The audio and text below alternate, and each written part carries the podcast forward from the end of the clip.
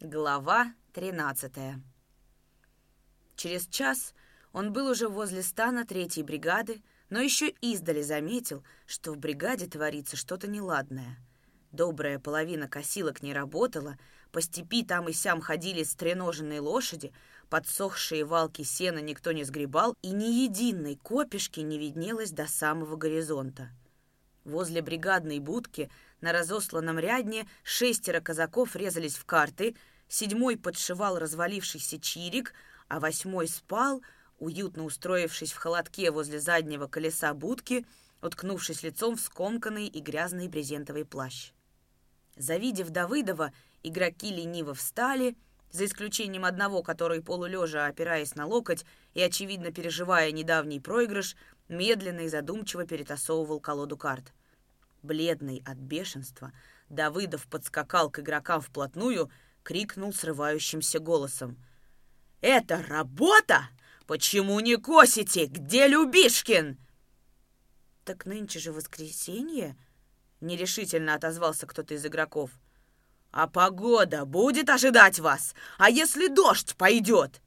Давыдов так круто повернул коня, что тот, побочив, вступил нарядно и вдруг, испугавшись необычной опоры под ногами, взвился на дыбы, прыгнул далеко в сторону. Давыдов резко качнулся, едва не потерял стремя, но все же удержался в седле. Он отвалился назад, до отказа натянул поводья, и когда кое-как овладел переплясывавшим на одном месте конем, крикнул еще громче — «Где Любишкин, спрашиваю?» Вон он косит, вторая косилка слева по бугру. «Да ты чего расшумелся, председатель? Гляди, как бы голос не сорвал!» Язвительно ответил Устин Рыкалин, пожилой приземистый казак со сросшимися у переносия белесыми бровями и густо веснушчатым круглым лицом.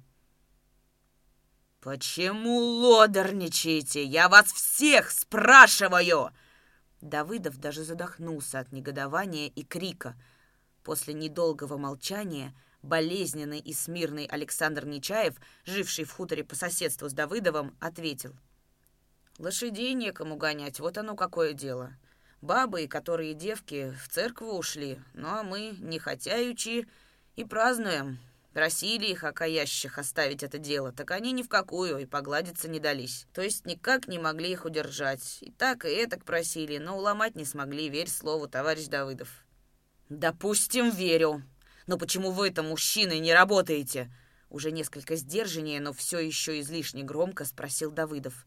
Конь никак не хотел успокоиться, он приседал и пугливо стриг ушами, под кожей у него мелкими волнами ходила дрожь.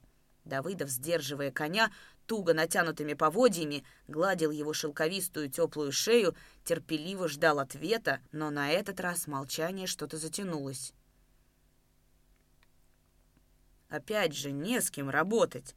Баб-то, говорю, нету», — уже неохотно проговорил Нечаев, оглядываясь на остальных, вероятно, ожидая от них поддержки.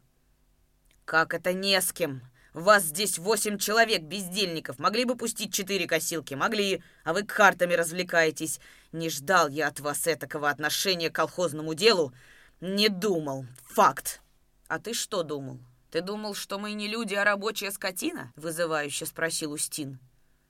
Что ты этим хочешь сказать? Рабочие имеют выходные дни? «Имеют, но заводы по воскресеньям не останавливаются, и рабочие в цехах в картишки не перебрасываются, как вот вы здесь. Понятно?» «По воскресеньям там, небось, другие смены работают, а мы тут одни, как проклятые. С понедельника до субботы в хомуте, и в воскресенье из него не вылазишь. Да что это за порядки? А советская власть так диктует?» Она диктует, что не должно быть разных различий между трудящимся народом, а вы искажаете законы, норовите в свою пользу их поворотить. «Что ты мелешь? Ну что ты мелешь?» — раздраженно воскликнул Давыдов. «Я хочу обеспечить сеном на зиму весь колхозный скот, да и всех ваших коровенок, понятно? Так что это, моя польза? Моя личная выгода? Что ж ты мелешь, болтун?» Устин пренебрежительно махнул рукой. «Вам бы лишь план вовремя выполнить, а там хоть травушка не расти. Дюже вам снилась наша скотинка, так я тебе и поверил. На провесне семена в войсковой возили со станции. Сколько быков по дороге легло костьми?» Не счесть, а ты нам тут очки втираешь.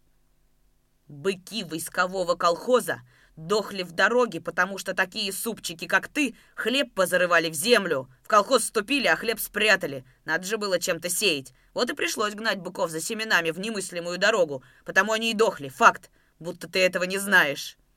Вам бы лишь план выполнить, потому ты и стараешься насчет сена. Упрямо бубнил Устин. «Да что, я сам буду есть это сено, что ли? Для общей же пользы стараюсь, и при чем тут план?» Потеряв терпение, выкрикнул Давыдов. «Ты не шуми, председатель. Шумом-громом ты меня не испужаешь, я в артиллерии служил. Ну, пущай, скажем, для общей пользы ты стараешься. А к чему же из людей жило тянуть, заставлять их работать день и ночь? Вот при этом-то самым и план.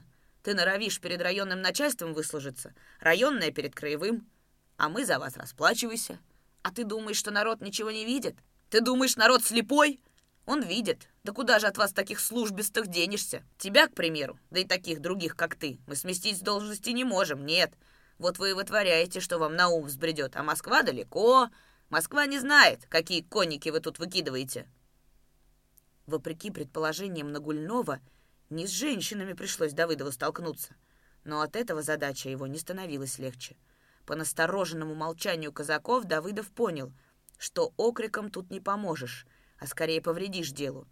Надо было запастись выдержкой и действовать самым надежным средством — убеждением. Внимательно разглядывая злое лицо Устина, он облегченно подумал. «Хорошо, что я не взял с собой Макара. Быть бы сейчас мордобою и драке». Чтобы как-то выиграть время и осмыслить предстоящий план схватки с Устином и, возможно, с теми, кто его вздумает поддержать, Давыдов спросил. «Когда меня выбирали председателем, ты голосовал за меня, Устин Михайлович?» «Нет, воздержался. С чего бы это я стал за тебя голосовать? Тебя привезли как кота в мешке». «Я сам приехал». «Все едино, приехал кот в мешке, так с какой же стати бы я за тебя голосовал, не знаючи, что ты за фигура? А сейчас ты против меня? А как же иначе, конечно, против. Тогда ставь на общем колхозном собрании вопрос о моем смещении. Как собрание постановит, так и будет. Только обосновывай свое предложение как следует, иначе погоришь. Не погорю, не беспокойся. С этими шоу успеется, это не к спеху. А пока ты, председатель, скажи нам, куда ты наши выходные дни замотал? Ответить на такой вопрос было проще простого, но Устин не дал Давыдову рта раскрыть. «Почему в районе, в станице-то есть? Служащие барышни по воскресеньям морды намажут, напудрят и гуляют по улицам день-деньской. По вечерам танцы танцуют, кино ходят глядеть. А наши бабы и девки должны по воскресеньям потом умываться». В рабочую пору, летом... У нас всегда рабочая пора, и зимой, и летом круглый год рабочая пора. Я хочу сказать, Нечего зря язык мозолить, и сказать тебе нечего. Давыдов предупреждающе поднял руку. «Постой, Устин!» Но Устин перебил его дробной скороговоркой. «Я и так стою перед тобой, как работник, а ты в седле сидишь, как барин!» «Подожди же, прошу тебя, как человека! Нечего мне ждать! Жди, не жди, а верного слова от тебя ни черта не дождешься!» «Ты дашь мне сказать?» — багровее крикнул Давыдов. «Ты на меня не ори, я тебе не лужка Нагульнова!» Устин хватнул воздуха широко раздутыми ноздрями и каким-то надтреснутым голосом заговорил громко и часто. «Все равно брехать на ветер мы тебе тут не дадим. Трепись на собраниях сколько влезет, а тут речь мы ведем. И ты, председатель, нас картами не попрекай. Мы в колхозе сами хозяева. Хотим — работаем, а не хотим — отдыхаем. А силком работать нас в праздники ты не заставишь. Кишка у тебя тонка». «Ты кончил?» — еле сдерживаясь, спросил Давыдов. «Нет, не кончил. И я тебе скажу напоследок так. Не нравятся тебе наши порядки? Убирайся к чертовой матери туда, откуда приехал. Никто тебя к нам в хутор не приглашал, а мы и без тебя, бог даст, как-нибудь проживем. Ты нам не свет в окне». Это была явная провокация. Давыдов отлично понимал, куда клонит Устин, но владеть своими чувствами уже не мог. В глазах у него заребило, и он с минуту почти незряче смотрел на сросшиеся брови Устина, на его круглое, почему-то расплывшееся лицо, отдаленно ощущая, как правая рука — крепко сжимавшая рукоятку плети, наливается кровью, тяжелеет до острой покалывающей боли в суставах пальцев. Устин стоял против него, небрежно засунув руки в карманы штанов, широко расставив ноги. Устин как-то сразу обрел недавнюю уравновешенность и теперь, чувствуя за собой молчаливую поддержку казаков, уверенный в собственном превосходстве, спокойно и нагловато улыбался, щурил голубые, глубоко посаженные глаза. А Давыдов все больше бледнел и только молча шевелил побелевшими губами, не в силах произнести ни слова. Он упорно боролся с собой, он напрягал всю волю, чтобы обуздать в себе слепую, нерассуждающую ярость, чтобы как-нибудь не сорваться. Откуда-то, словно бы издалека, доносился голос Устина, и Давыдов отчетливо улавливал и смысл того, о чем говорил Устин, и издевательские интонации, звучавшие в его голосе. «Чего же ты, председатель, зеваешь ртом, а сам молчишь, как рыба? Язык проглотил или сказать нечего?» Ты же вроде говорить хотел, а сам как воды в рот набрал. То-то и оно. Против правды, видно, не попрешь. Нет уж, председатель, ты лучше с нами не связывайся и не горячись по пустякам. Ты лучше по-мирному слазь-ка с коня. Да давай с нами в картишки перекинемся. Сыграем в подкидного дурачка. Это братумственное дело, это тебе не колхозом руководить. Кто-то из стоявших позади Устина казаков тихо засмеялся и оборвал смех. На короткий миг нехорошая тишина установилась возле будки. Только слышно было, как бурно дышит Давыдов, стрекочут вдали лобогрейки, да умиротворяющие беззаботно поют, заливаются в голубом поднебесье невидимые глазу жаворонки. Уж им-то, во всяком случае, не было никакого дела до того, что происходит между столпившимися возле будки взволнованными людьми. Давыдов медленно поднял над головой плеть, тронул коня каблуками. И тотчас же Устин стремительно шагнул вперед левой рукой схватил коня под узцы, а сам ступил вправо, вплотную прижался к ноге Давыдова. «Никак вдарить хочешь? Давай, попробуй», — угрожающе и тихо проговорил он. На лице его вдруг резко обозначились крутые скулы, глаза блеснули веселым вызовом, нетерпеливым ожиданием. Но Давыдов с силой хлопнул плетью по голенищу своего порыжелого сапога и, глядя сверху вниз на Устина, тщетно пытаясь улыбнуться, громко сказал. «Нет, не ударю я тебя, Устин, нет. Не надейся на это, беличок. Вот если бы ты попался мне лет десять назад, тогда другое дело. Ты у меня еще тогда навеки отговорился бы, контрик». Отодвинув Устина в сторону легким движением ноги, Давыдов спешился — «Ну что ж, Устин Михайлович, взялся за поводье, теперь веди, привязывай коня. Говоришь, картишки с вами сыграть? Пожалуйста, с удовольствием, сдавайте. Факт!» Больно уж неожиданный оборот приняло дело. Казаки переглянулись, помедлили и молча стали рассаживаться возле рядна. Устин привязал коня к колесу будки, сел против Давыдова, по-калмыцки поджав ноги, изредка и быстро взглядывая на него. Нет, он вовсе не считал, что потерпел поражение в столкновении с Давыдовым, а потому и решил продолжить разговор. «Так насчет выходных ты ничего и не сказал, председатель». Под сукно положил вопрос. «У нас с тобой разговор еще впереди», — многозначительно пообещал Давыдов. «Это как надо понимать? Вроде как ты мне угрожаешь?» «Нет, зачем же? Сел в карты играть, значит, посторонние разговоры в сторону. Время еще будет поговорить».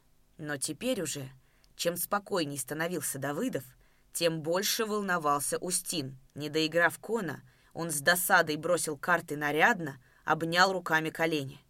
«Какая там к черту игра? Давайте лучше поговорим про выходные. Ты думаешь, председатель об этих выходных одни люди беспокоятся? Как бы не так. Вчера утречком это, пошел я лошадей запрягать, а гнедая кобыла вздохнула от горя и говорит мне человечьим языком. Эх, Устин, Устин, и что это за колхозная жизня?» И в будни нам не работают, день и ночь хомута не сымают, и в праздники не выпрягают. А раньше было не то. Раньше нам не бывало по воскресеньям не работали, а только либо по гостям ездили, либо, скажем, по свадьбам. Раньше жизня моя не в пример лучше была». Казаки в полголоса, но дружно рассмеялись. Сочувствие их было как будто бы на стороне Устина, но они выжидающе притихли, когда Давыдов, трогая рукою кадык, негромко сказал — а чья она была до колхоза, эта интересная кобылка? Устин хитро сощурился и даже слегка подмигнул Давыдову. «Небось, думаешь, моя? Моими словами говорила?» «Нет, председатель, тут ты ошибку понес. Это Титкова была кобылка. Это животное из раскулаченных. Она у него при единоличной жизни не так, как в колхозе питалась. Объедев зимой и не нюхала. На одном овсе, считай. Почти все зубы съела. Не жила, можно сказать, а роскошничала. Значит, старая кобылка, если зубы съела? Как бы невзначай спросил Давыдов. Старая-старая, в преклонных годах, охотно согласился Устин, не ожидавший от противника никакого подвоха. Тогда напрасно ты слушаешь эту разговорчивую кобылу, убежденно сказал Давыдов. Почему же это напрасно? Да потому что у кулацкой кобылы кулацкие разговоры. Так она же теперь колхозница. По виду и ты колхозник, а на деле кулацкий подпевала. Но это ты уж председатель загнул чересчур. Ничего не загнул, а факт остается фактом. И потом, если кобыла старая, охот тебе была ее слушать. Она же от старости весь ум выжила. Будь она помоложе да поумнее, не так ей надо было с тобой разговаривать. «А как же?» — уже настороженно спросил Устин. «Ей надо было сказать тебе так.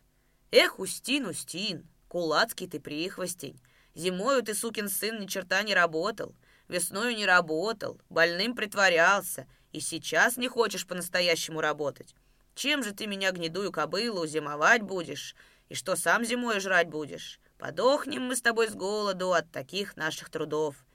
Вот как ей надо было с тобой разговаривать». Общий хохот покрыл последние слова Давыдова. Нечаев смеялся, как девушка, словно горох сыпал, и по девичьи тоненько взвизгивал. Басистый Герасим Зяблов даже вскочил на ноги и хохотал, потешно приседая, и, как во время пляски, хлопал себя ладонями по голенищам сапог. А престарелый Тихон Осетров, захватив сивую борду в кулак, пронзительно кричал — Ложись, Устин Ниц, и не подымай головы, начисто стоптал тебя Давыдов. Но, к удивлению Давыдова, смеялся и сам немало не смущенный Устин, и смех его вовсе не был насильственным или притворным. Когда понемногу установилась тишина, Устин первый сказал — «Ну, председатель, сразил ты меня. Не думал я, что ты так ловко из-под меня вывернешься. А вот насчет кулацкого прихвостня — это ты напрасно. И насчет того, что весною я не хворал, а притворялся, тоже напрасленно на меня возводишь. Тут ты, председатель, извиняй, пожалуйста, но брешешь». «Докажи это». «Чем же я тебе докажу?» «Фактами». «Какие же могут быть к нашему шутейному разговору факты?» Неуверенно улыбаясь, спросил уже немного посерьезневший Устин. «Ты брось дурака валять», — зло сказал Давыдов. «Разговор наш далеко не шутейный, и дело, которое ты затеял, вовсе не шуточное. А факты, вот они тебе на лицо. В колхозе ты почти не работаешь, пытаешься тянуть за собой несознательный элемент, ведешь опасные для тебя разговорчики. И вот сегодня, например, тебе удалось сорвать выход на работу. Половина бригады не косит благодаря твоим стараниям. Какие же тут к черту шутки?» Смешливо вздернутые брови Устина опустились, и опять сошлись у переносья в одну прямую и жесткую линию. Про выходные дни сказал и сразу попал в кулацкие прихвостни в контры? Стало быть, только тебе одному можно говорить, а нам молчать и губы рукавом вытирать? Не только поэтому, горячо возразил Давыдов. Все твое поведение нечестное, факт. Что ты распинаешься о выходных днях, когда ты зимой имел этих выходных в месяц по 20 дней? Да и не только ты один, а и все остальные, кто здесь сейчас находится. Что вы зимою делали, кроме уборки скота до очистки семян? Да ничего, на теплых печках отлеживались. Да какое же право вы имеете устраивать себе выходные в самую горячую пору, когда каждый час дорог, когда под угрозой покос? Ну скажите по совести. Устин, не моргая, молча и пристально смотрел на Давыдова. Вместо него заговорил Тихон Осетров. Тут донцы в кулак шептать нечего. Давыдов правильно говорит. Наша промашка вышла. Нам ее и поправлять. Такое наше дело, что праздновать приходится не всегда, а в большинстве действительно в зимнюю пору. Да оно и раньше при единоличестве так же было. Раньше покрова, кто из нас с хозяйством управлялся? Не успеешь хлеба убрать, и вот уже надо тебе зяб пахать. Давыдов верно говорит. И мы нынче зря баб в церкву пустили. А уж про то, что сами на стану уселись воскресничать, тут и толковать нечего. Одним словом, промашка. Сами перед собой обвиноватились, да и только. А все это ты, Устин, ты нас сбил. Баламутный дьявол. Устин вспыхнул, как порох. Голубые глаза его потемнели и злобно заискрились. «А у тебя, бородатая дура, свой ум при себе есть? Или ты его дома забыл?» «То-то и оно, что, как видно, забыл». Ну, сбегай в хутор, принеси его!» Нечаев прикрыл рот узкой ладонью, чтобы не видно было улыбки, подрагивающим тонким голоском спросил у несколько смущенного Осетрова. «А ты, Тихон Гордеевич, надежно его сохранил ум-то? А тебе какая печаль?» «Так нынче же воскресенье». «Ну и что такого?» «Сноха твоя, небось, прибиралась с утра, полы подметала, и ежели ты свою мишка под лавкой сохранил, или под загнеткой, то она беспременно веником подхватит его и выметит на бас, а там его куры в один миг разгребут. Как бы тебе, Гордеич, без ума не пришлось век доживать. Вот об чем я печалуюсь». Все, не исключая Давыдова, рассмеялись, но смех у казаков был что-то не очень весел. Однако недавнее напряжение исчезло. Как и всегда бывает в таких случаях, веселая шутка предотвратила готовую разразиться ссору. Обиженный Осетров, малость поостыв, только и сказал, обращаясь к Нечаеву. «Тебе, Александр, как я погляжу, и дома забывать нечего, и при себе из ума ничего не имеешь. Ты-то умнее меня оказался. И твоя баба тоже за раз марширует, дорогу на Тубинской меряет. И ты от картишек тоже не отказывался». «Мой грех, мой грех», — отшучивался Нечаев. Но Давыдов не был удовлетворен исходом разговора. Ему хотелось прижать Устина по-настоящему. «Так вот, давайте уж окончательно закончим про выходные», — сказал он в упор, глядя на Устина. «Много ты зимой работал, Устин Михайлович. Сколько надо было, столько и работал. А все же...» «Не считал». «Сколько у тебя числится трудодней?» «Не помню. И чего ты ко мне привязался? Возьмись да подсчитай, если тебе делать нечего, а без дела скучно». «Мне и подсчитывать не надо. Если ты забыл, то мне, как председателю колхоза, забывать не положено».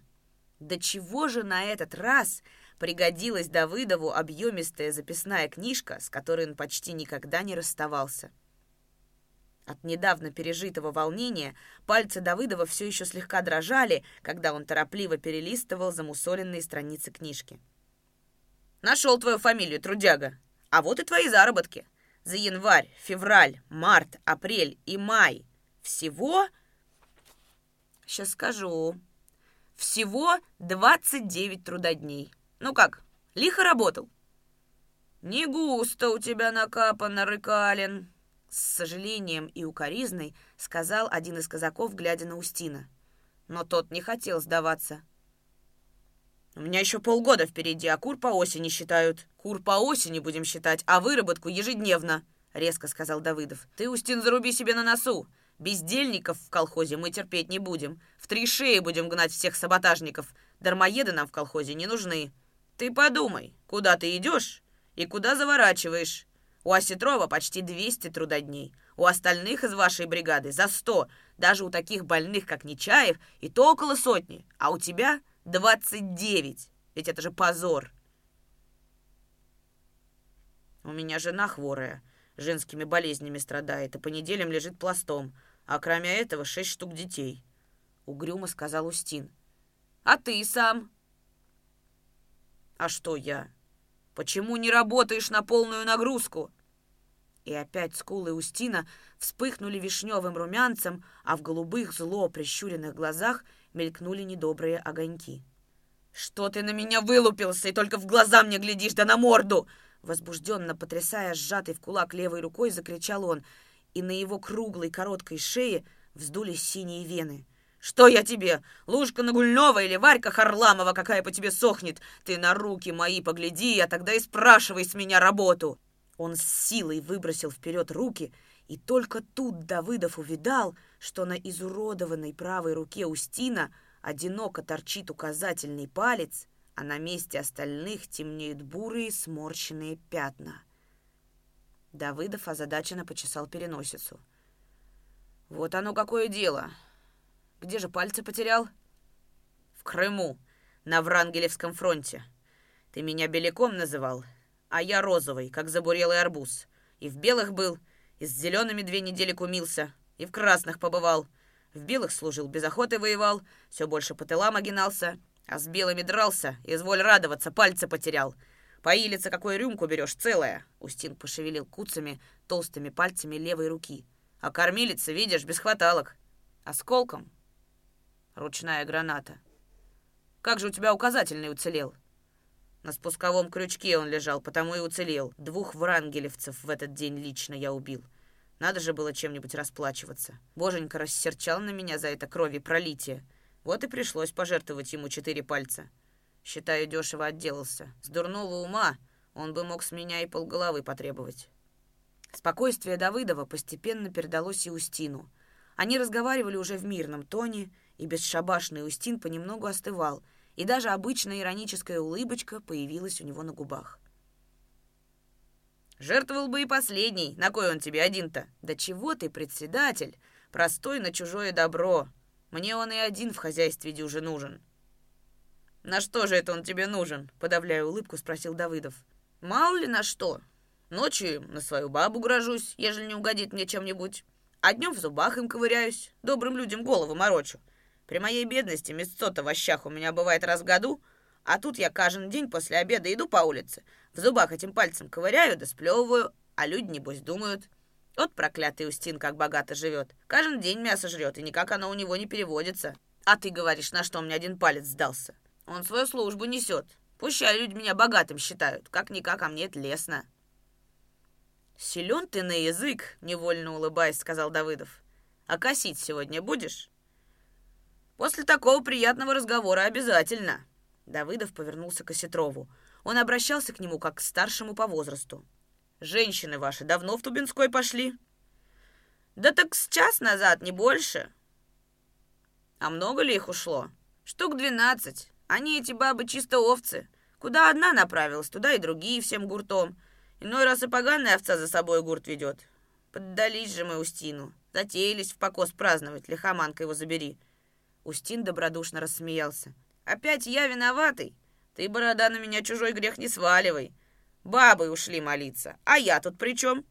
Их бабка Атаманчукова и еще одна наша хуторская старушка сбили с пути праведного. С рассветом еще пришли к нам на стан, и ну их агитировать. Нынче, говорят, праздник святой великомученицы Гликерии, а вы, бабочки, косить думаете, греха не боитесь. Ну и сбили.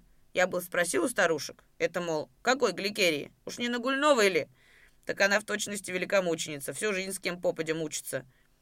Эх, как тут старушки мои всколыхнулись и поднялись на меня штурмой. Бабка Атаманчукова даже костылем замахнулась, хотела вдарить, да спасибо, я вовремя увернулся. А то была бы у меня шишка на лбу, как у голландского гусака. А тут наши бабенки вцепились в меня, не хуже, чем орепьи в собачий хвост. На стилу от них кое-как отбился. И что это я за такой разнесчастный человек? Не везет мне нынешний день. Глядите, добрые люди, за одно утро и со старухами успел поругаться, и с бабами, и с председателем, и с Гордеичем сивой бородой. Ведь это уметь надо. Это ты умеешь. Этого умения тебе не занимать у соседей. Ты с мальства, Устин, со всеми схватываешься, как дрочливый кочет. А у дрочливого кочета, попомни мое слово, гребень всегда в крови, предостерегающе сказал Осетров. Но Устин будто и не слышал его — Глядя на Давыдова озорными, бесстрашными глазами, он продолжал. «Зато на агитаторов нам нынешний день везет.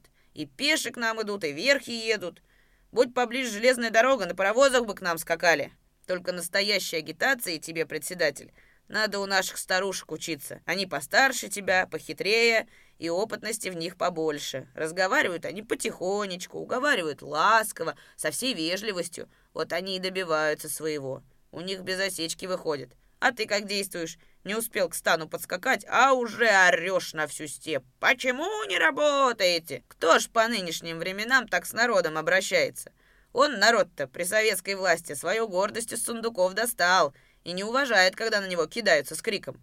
Одним словом, он никакой щекотки не любит, председатель. Да, к слову сказать, на казаков и раньше, в царское время, атаманы не дюжи шумели, боялись стариков обидеть. Вот и вам с Нагульновым пора бы понять, что не те времена нынче, и старые завычки пора бросать. Ты думаешь, что я согласился бы нынче косить, ежели бы ты не остепенился? Черт с два! А ты себя укоротил несколько, сменил гнев на милость, в картишке с нами согласился перекинуться, поговорил толково. И вот уж я весь тут. Голыми руками бери меня, и я на все согласный, и в карты играть, и стога метать».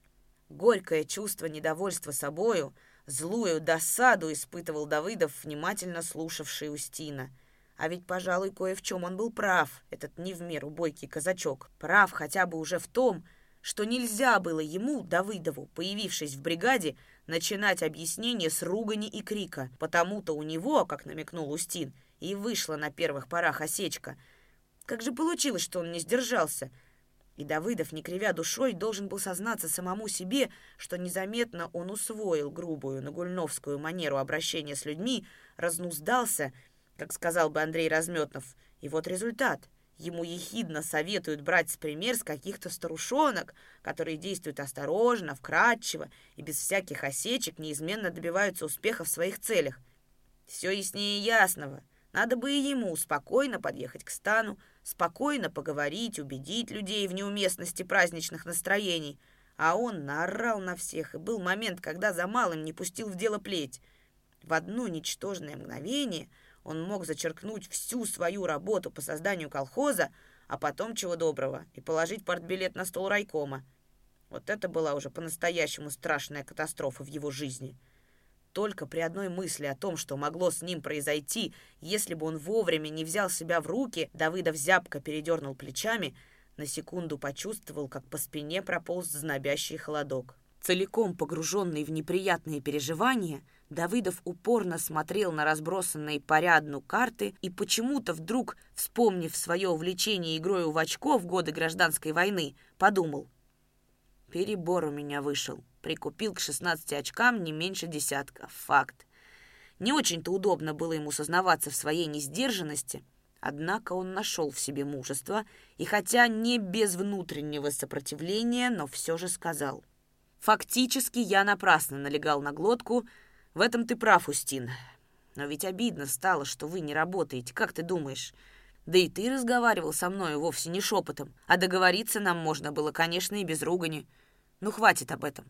Ступай, запрягай в арбу самых резвых лошадей, а ты, Нечаев, другую подходящую пару вот в эти дрожки. Поедешь баб догонять? Не скрывая удивления, спросил Устин. Точно. Попробую женщину говорить, чтобы поработали сегодня. А подчиняться они тебе? Там видно будет. Уговор не приказ. Ну что ж, помогай тебе, боженька и матка Боска Ченстаховска. Слушай-ка, председателя, а возьми и меня с собой, а? Давыдов, не колеблясь, согласился. «Поедем, но ты помогать мне будешь уговаривать женщин?» Устин сморщил в улыбке растрескавшиеся от жары губы. «Тебе помогать будет мой заместитель. Я его с собой непременно прихвачу». «Какой заместитель?» Давыдов недоумевающе взглянул на Устина, а тот молча и не спеша подошел к будке и вытащил из-под вороха зипунов навехонький длинный кнут с нарядным ременным махром на конце кнутовища. «Вот он и заместитель. Хорош? А уж до чего он у меня убедительный, страсть!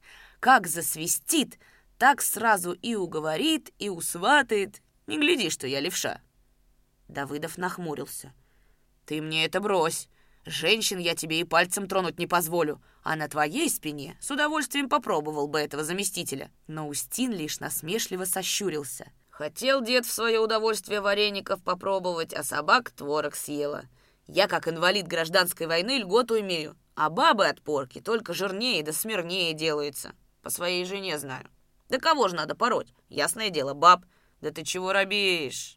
Мне только двух-трех стегнуть как следует, а остальные ажник ветром схватит, в один момент на орбе очутятся».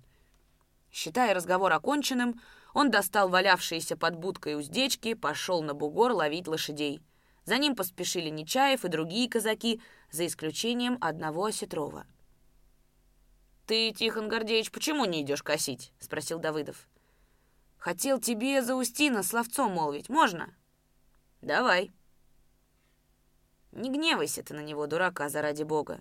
Он чисто глупой становится, когда ему шлея под хвост попадает», — просяще заговорил Осетров. Но Давыдов прервал его. «Он вовсе не дурак, а открытый враг колхозной жизни. С такими мы боролись и будем бороться без пощады». «Да какой же он враг?» — в изумлении воскликнул Осетров. «Говорю тебе, что он сам не свой становится, когда осерчает, вот и все. Я его с мальства знаю, и сколько помню, Всегда он такой нащетиненный. Его подлеца до революции старики наши за супротивность несчетно пароли на хуторских сходах. Пароли так, что не сесть ему, не лечь, а с него как с гуся вода. Неделю поносит зад на отлете и опять за старое берется. Никому спуску не дает. У всех изъяны ищет. Да ведь с какой усердностью ищет. Скажи, как собака блох. С чего ему быть врагом колхоза? Богатеньким он всю жизнь поперек горла стоял, а сам живет, ты бы только глянул. Хата на бок схилилась, вот-вот рухнется. В хозяйстве одна коровенка да пара шелудивых овчишек. Денег сроду не было и нету.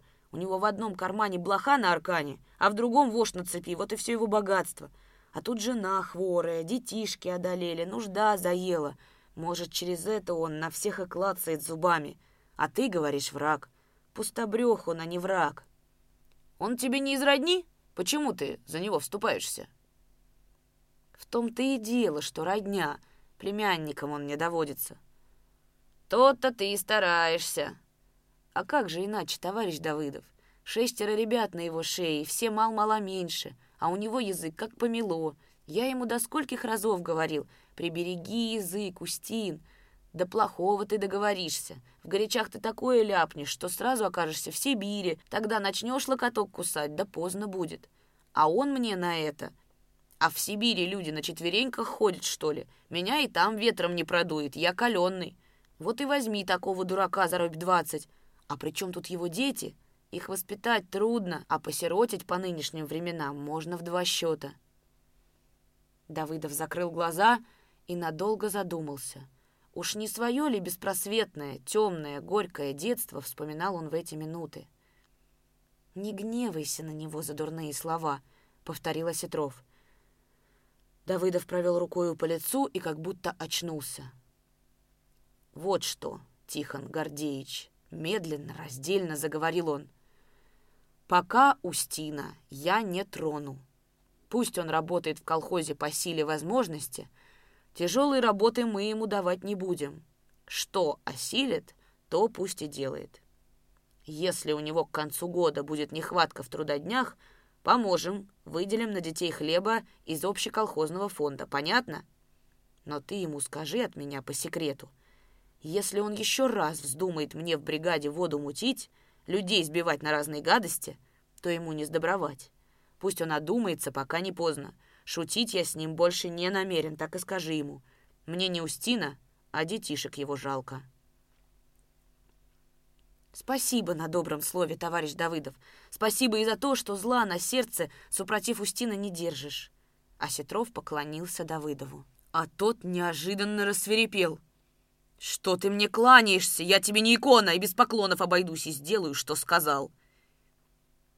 «У нас со старых времен так ведется», Ежели благодаришь, то и кланяешься», — с достоинством ответил Осетров. «Ну ладно, старик, ты вот что скажи. Как у детишек Устина с одежонкой, и сколько из них в школу ходит?» «Зимою все как есть на печке сидят, на бас выйти не в чем. Летом бегают, лохмотья трясут. Кое-что из раскулаченного имущества им перепало, но ведь этим их наготу не прикроешь. А из школы нынешнюю зиму Устин последнего парнишку забрал. Не одеть, не обуть нечего. Парнишка-то большенький, двенадцати годков. Ну, и стыдится цыганское рванье носить. Давыдов яростно поскреб в затылке и вдруг круто повернулся к Осетрову спиной. «Ступай косить!» Голос у него был глухой и звучал неприятно. Осетров внимательно посмотрел на понуро сгорбившуюся фигуру Давыдова, еще раз низко поклонился и медленно зашагал косарем.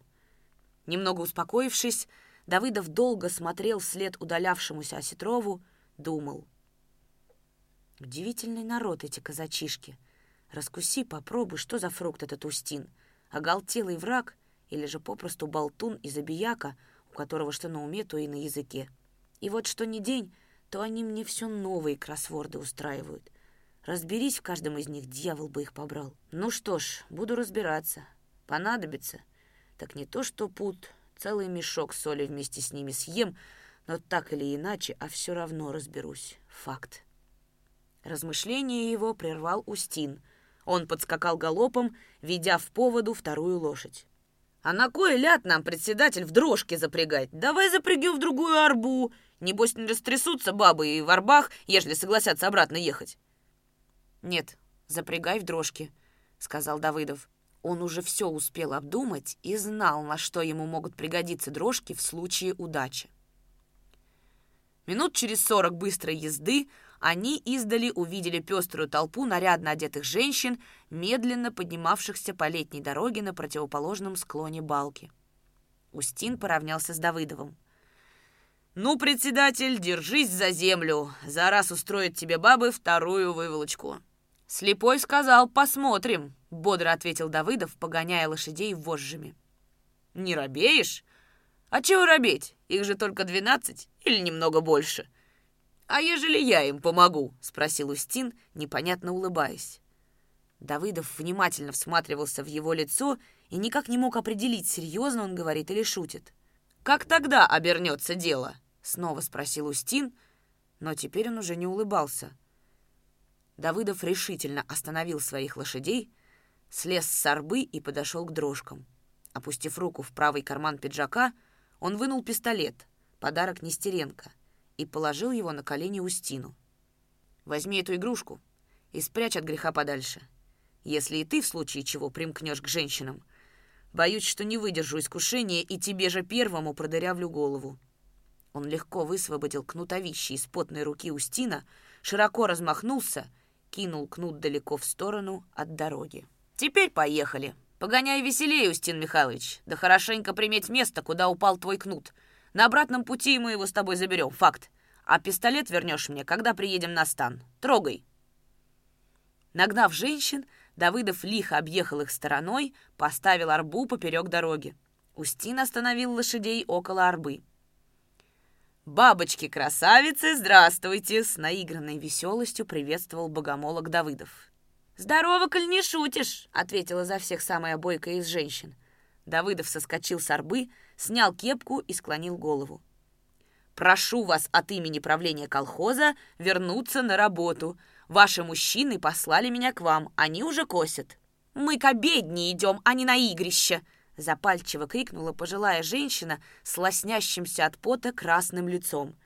Давыдов обеими руками прижал к груди скомканную кепку. После покоса молитесь сколько вам угодно, а сейчас не время. Посмотрите, тучки находят, а у вас на покосе ни одной копны нет. Пропадет же сено, все погниет, а сено пропадет, и скот зимой пропадет. Да вы это лучше меня знаете.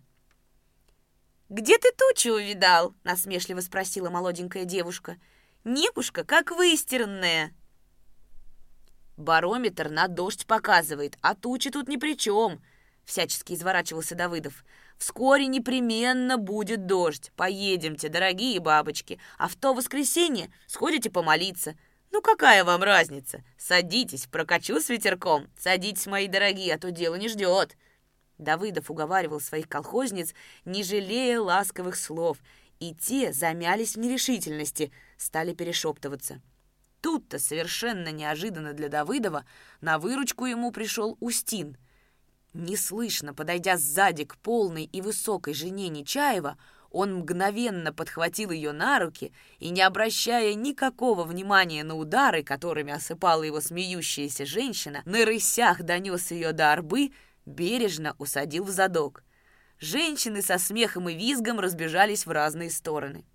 «Лезьте сами в арбу, а то за раз кнут возьму!» Дико вращая глазами, заорал во всю мощь Устин – и тут же сам расхохотался. «Садитесь, не трону, только живее, сатаны длиннохвостые!» Стоя на орбе во весь рост, поправляя сбившийся с головы полушалок, жена Нечаева крикнула. «Ну садитесь, бабочки, скорее! Что я вас ждать буду? Глядите, какая нам честь! Сам председатель за нами приехал!» Женщины подошли с трех сторон и, подталкивая друг дружку, пересмеиваясь и бросая на Давыдова быстрые взгляды, бесцеремонно полезли в арбу. На дороге остались две старухи. «А мы должны одни идти в Тубинской, супостат ты этакий!» Бабка Атаманчукова сверлила Давыдова ненавидящим взглядом. Но Давыдов призвал на помощь всю свою былую матросскую галантность и, раскланиваясь, звонко щелкнул каблуками. «Зачем же вам, бабушки, пешком идти? Вот дрожки специально для вас. Садитесь и езжайте, молитесь на здоровье. Повезет вас Устин Михайлович. Он обождет, пока кончится обедня, а потом доставит вас в хутор». Дорога была каждая минута, и нечего было дожидаться согласия старушек. Давыдов взял их под руки, повел к дрожкам. Бабка Атаманчукова всячески упиралась, но ее сзади легонечко и почтительно подталкивал Устин. Кое-как старуху садили, и Устин, разбирая вожжи, тихо, очень тихо сказал. «Хитер же ты, Давыдов, как бес!» За все время он впервые назвал своего председателя по фамилии. Давыдов отметил это про себя, вяло улыбнулся. Бессонная ночь и пережитые волнения сказались на нем, и его уже неодолимо борол сон.